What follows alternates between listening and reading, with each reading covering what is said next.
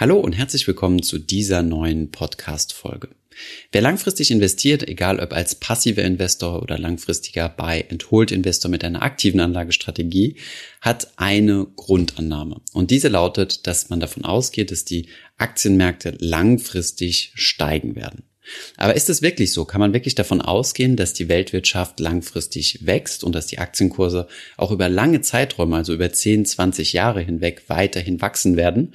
Oder ist unsere Wirtschaft irgendwo ja, ab einem, an einem gewissen Zenit angekommen und kann quasi nicht mehr weiter wachsen. Ich denke, dass es weiterhin Wachstum geben wird und habe einmal sechs Argumente herausgesucht, warum ich denke, dass das so ist. Viel Spaß bei dieser Podcast-Folge.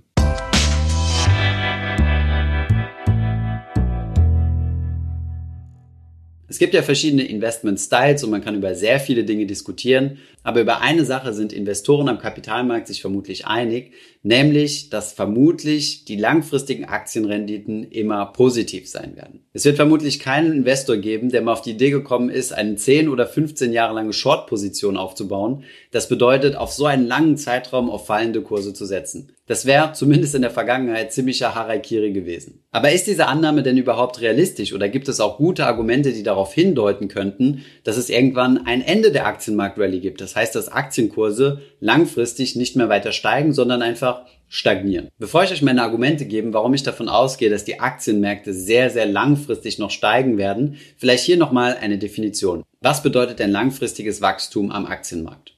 Zunächst einmal bedeutet das, dass alles, was mit Einzelunternehmen zu tun hat, grundsätzlich erstmal ausgeschlossen ist. Es braucht keine Unternehmen geben, die quasi unendlich alt werden. Im Gegenteil, ein Unternehmen hat eine Lebenserwartung und auch die größten und prosperierendsten Unternehmen, wie zum Beispiel in unserem aktuellen Zeitalter Apple, Google und Co, werden irgendwann mal nicht mehr existieren. Das brauchen Sie aber auch gar nicht, wenn man von langfristigen Aktienwachstum profitieren möchte. Denn was wichtig zu verstehen ist, wenn es heißt, die internationalen Aktienmärkte wachsen langfristig, bezieht sich das nicht auf einzelne Unternehmen, nicht auf einzelne Sektoren und auch nicht auf einzelne Länder oder Regionen. So gibt es zum Beispiel einige Verfechter, die anzweifeln, dass Aktien noch langfristig wachsen werden, die dann regelmäßig das Beispiel Japan anführen. Japan, ein Land, was sich schon seit mehreren Jahrzehnten in einer Niedrigzinsphase und in einer nahezu Null-Wachstumsphase befindet. Das ist aber auch nur ein Land und trotzdem kann man in Japan noch positive Aktienmarktrenditen erzielen. Dazu aber gleich mehr. Ein weiteres Argument lautet hier, dass es nicht mehr genug Kriege in der Welt gibt da gerade Kriege besonders wirtschaftsfördernd sind. In den letzten Jahrhunderten war das durchaus richtig gewesen. Allerdings haben sich gerade nach diesen großen Kriegsphasen auch andere Wachstumsmotoren für die Wirtschaft eingestellt, so dass wir heute keine Kriege mehr benötigen, um Wirtschaftswachstum zu erzeugen. Was ich euch jetzt übrigens verschonen möchte, ist ein Blick in den Rückspiegel. Ihr kennt ja alle die Statistiken, wenn man sich einmal langfristig, also über 100 Jahre oder noch länger die Entwicklung des MSCI World oder anderen weltweiten Indizes anschaut, dass die tendenziell nach oben gehen, auch wenn sie zwischendurch immer mal Finanzkrisen haben, einen langfristig stark positiven Trend haben. Erstens mal ist der Blick in den Rückspiegel immer ein schlechter Indikator für die Zukunft. Und zweitens kennt ihr diese Charts sehr wahrscheinlich schon. Wenn nicht, schaut euch auf jeden Fall einmal dieses Video an, in dem wir mal gezeigt haben, dass es keinen einzigen 15-Jahres-Zeitraum in den letzten 50 Jahren gegeben hat, in dem ein Investor in den MSCI World eine negative Rendite erzielt hat. Aber kommen wir jetzt mal zu den Argumenten, die eher in die Zukunft schauen um einmal festzustellen, ob die Aktienmärkte denn wirklich langfristig oder sehr langfristig bis ewig wachsen können. Argument Nummer eins ist für mich das Indexing bzw. die Gewinner sind immer dabei.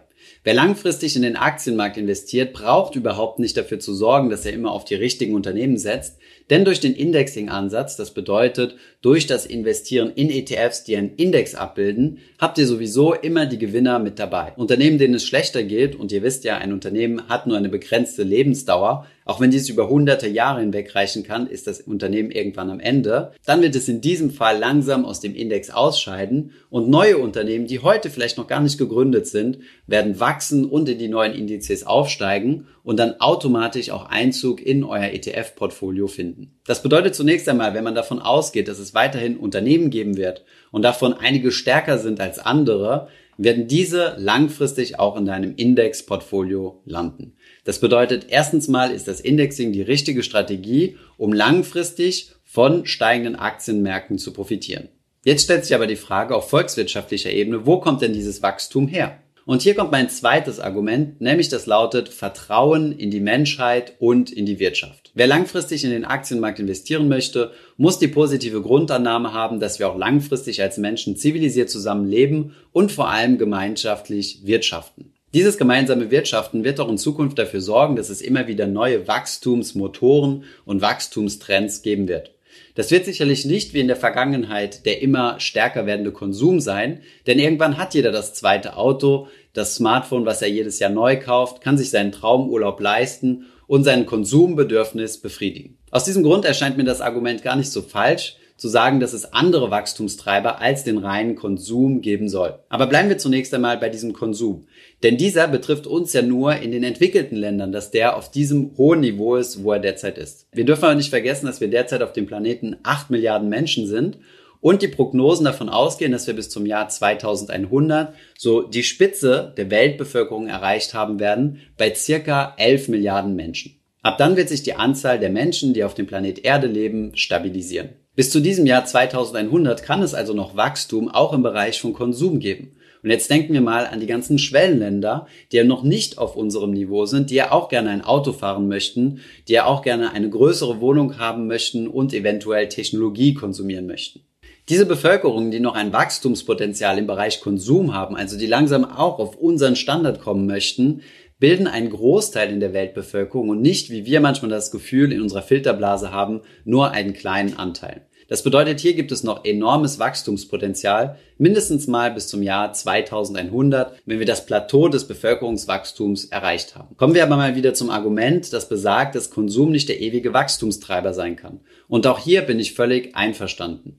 Irgendwann ist jeder so oft in Urlaub geflogen im Jahr, wie er das möchte. Und die Airlines und Fluggesellschaften haben quasi so ihr Maximallevel erreicht. Genauso ist das mit dem Absatz der Autoindustrie. Jede dreiköpfige Familie wird dann in Zukunft vier Autos haben und da wird es dann irgendwann vermutlich eine Sättigungsgrenze geben. Und auch hier muss man meiner Meinung nach wieder Vertrauen in die Menschheit haben, neue Technologien oder neue Entwicklungen anzustoßen. Bestes Beispiel ist meiner Meinung nach hier das Thema Nachhaltigkeit und Ökologie was sich ja stark entwickelt. Schauen wir uns zum Beispiel mal Airbus an, die jetzt angekündigt haben, ein Flugzeug zu bauen, welches auf Wasserstoffbasis angetrieben wird. Das bedeutet, wir könnten in Zukunft komplett CO2-frei fliegen. Dasselbe gilt im Bereich E-Mobilität oder erneuerbare Energien. Es gibt eine unendliche Zahl an neuen Wachstumstreibern, die man ins Leben rufen kann. Und die meisten davon, die unser Portfolio in einigen Jahrzehnten oder sogar einigen Jahrhunderten befeuern werden, kennen wir vermutlich heute noch nicht. Genauso kannten wir vor einigen Jahrzehnten das Internet noch nicht und konnten uns deswegen unmöglich die Internetgiganten aus unserer heutigen Zeit vorstellen, wie zum Beispiel Facebook, Netflix, Google oder Amazon. Von daher hier nochmal das ziemlich lang ausgeführte Argument zusammengefasst. Ich vertraue in die Menschheit und dass wir auch weiter gemeinsam wirtschaften werden und dass es in dieser Wirtschaft auch neue Innovationen gibt mit neuen Innovationstreibern. Auf der einen Seite werden einige Sektoren absterben, auf der anderen Seite wird es aber neue und attraktive, renditeschaffende Sektoren geben, die dann automatisch dank dem Indexing auch in unserem Portfolio landen werden. Mein drittes Argument lautet, investieren in Aktien muss eine Rendite abwerfen, denn es ist eine Risikoprämie. Und eine Risikoprämie ist sogenanntes Schmerzensgeld für das Risiko, was wir tragen. Wir kriegen also eine Rendite dafür, dass wir bereit sind, die Schwankungen auszuhalten. Wenn es an den Aktienmärkten keine Renditen mehr gibt, dann wird auch niemand mehr in Unternehmen investieren und es wird auch keine Unternehmen dementsprechend mehr geben. Wenn es wenige Unternehmen gibt oder wenige Menschen, die bereit sind, das Risiko einzugehen, wenn die zwangsläufig mehr Rendite verlangen, um das Risiko einzugehen und dementsprechend würden die Aktienmarktrenditen auch wieder steigen.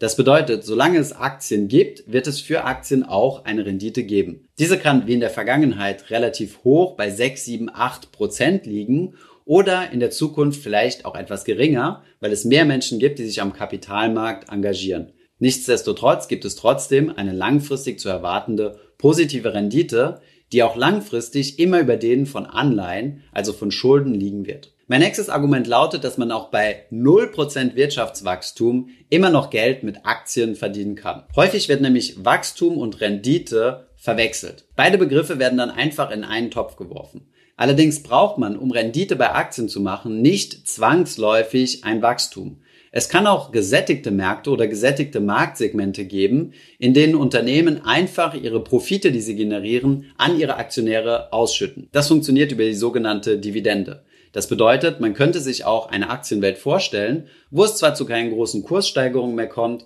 wo man aber regelmäßig von seinen Dividenden profitiert.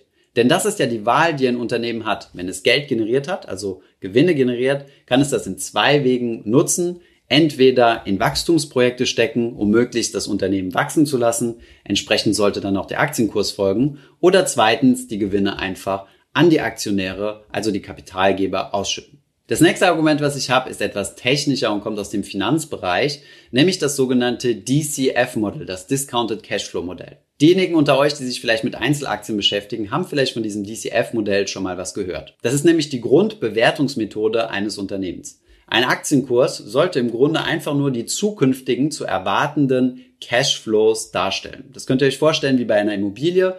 Der Immobilienpreis richtet sich ja ganz stark danach, wie viel Miete man für diese Immobilie verlangen kann.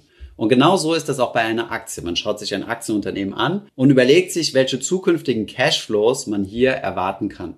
Diese zukünftigen Cashflows werden dann abgezinst. Das bedeutet, man nimmt hier einen hypothetischen Zinssatz an, um die Geldwerte der Zukunft, also die Cashflows, die ich in der Zukunft habe, auf heute runterzurechnen. Denn ein Cashflow in der Zukunft hat natürlich weniger Wert, als wenn ich heute einen Cashflow bekomme. Wenn du die Wahl hast zwischen heute 100 Euro bekommen und in fünf Tagen 100 Euro bekommen, wirst du ja vermutlich heute 100 Euro wählen. Und deswegen sind die 100 Euro heute mehr wert als die in der Zukunft. Wir halten also fest, das Grundbewertungsmodell, womit Aktien und grundsätzlich auch alle Assets bewertet werden können, funktioniert folgendermaßen. Man schaut sich das Unternehmen an, überlegt sich, welche zukünftigen Cashflows produziert werden können und nimmt dann einen Zinssatz und zinst damit die Cashflows ab, um sie auf heute, den heutigen Wert runterzurechnen.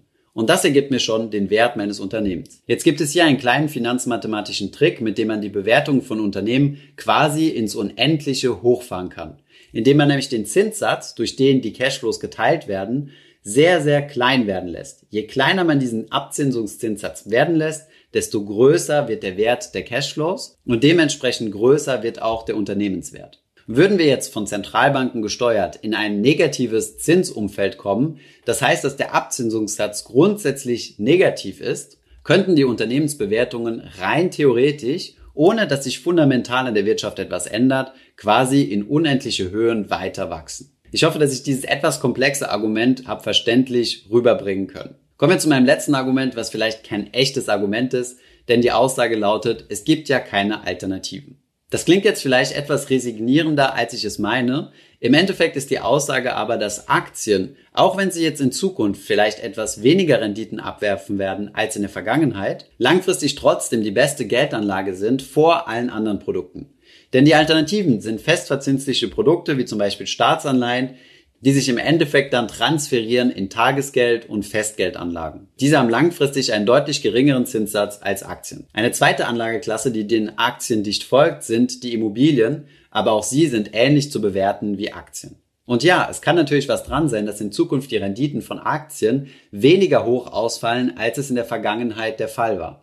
Denn das weltweite Wirtschaftswachstum nimmt seit einigen Jahren sukzessive ab. Das bedeutet aber erstens nicht, dass es kein Wachstum mehr gibt.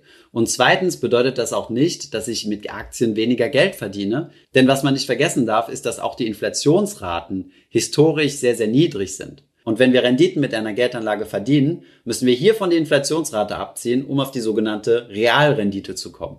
Und nur die zählt. Habe ich in der Vergangenheit zum Beispiel 8% mit meinen Aktien verdient und hatte 4% Inflation, dann war meine Realrendite 4%. Kann ich heute zum Beispiel mit langfristig 5% Wachstum an den internationalen Aktienmärkten rechnen und ziehe davon nur 1% Inflation ab, bin ich ebenfalls bei einer Realrendite von 4%. Deswegen möchte ich abschließend sagen, ich glaube stark an diese positive Grundannahme, dass Aktien langfristig wachsen werden. Zunächst einmal habe ich die Stars mit meinem Indexing-Portfolio mit in meinen ETFs drin. Zweitens glaube ich weiter daran, dass Menschen sinnvoll miteinander leben werden und wirtschaften werden, dass es weitere Wachstumsfaktoren gibt und dass es sowieso noch knapp vier Milliarden Menschen gibt, die in den nächsten Jahrzehnten dazustoßen werden. Um einen Aktienmarkt funktionieren zu lassen, muss es positive Aktienmarktrenditen geben, sonst kann das Ganze nicht funktionieren. Auch mit einem Nullwirtschaftswachstum kann man rein theoretisch Renditen mit Aktien erwirtschaften. Bei einem DCF-Modell, also die Mutter aller Aktienbewertungsmethoden, ist es auch rein theoretisch möglich, den Wert einer Aktie ins Unendliche steigen zu lassen, je nachdem, welchen Abzinsungswert man nimmt. Und last but not least, zu Aktien gibt es derzeit keine Alternativen. Sollte es diese irgendwann mal geben, also es Anlagenklassen geben, die Aktien schlagen, die also einem neuen Wirtschaftssystem vielleicht besser entsprechen, dann werden wir euch auf diesem Kanal natürlich darüber informieren und uns diese Anlageklassen genauer anschauen. Wir sind immer wieder offen für was Neues. Ich hoffe, ich konnte euch nochmal einen kleinen Motivationsschub geben, warum es sinnvoll ist, langfristig sein Geld anzulegen und das idealerweise breit und weltweit gestreut in internationale Aktien. Ich hoffe, diese Podcast-Folge hat dir gefallen. Wenn ja, dann zöger doch nicht in deinem Umfeld über diesen Podcast zu sprechen, bei Freunden und Bekannten. Ich denke, es gibt auch in deinem Umfeld viele Menschen, die sich für das Thema finanzielle Bildung interessieren oder interessieren sollten. Wenn du auf iTunes bist, würden wir uns auch freuen, wenn du uns eine positive Bewertung dalässt. Das hilft uns, den Podcast noch einfacher auffindbar zu machen. Alle wichtigen Links und Verweise findest du wie immer in den Show Notes zu diesem Podcast. Vielen Dank fürs Zuhören und bis zum nächsten Mal.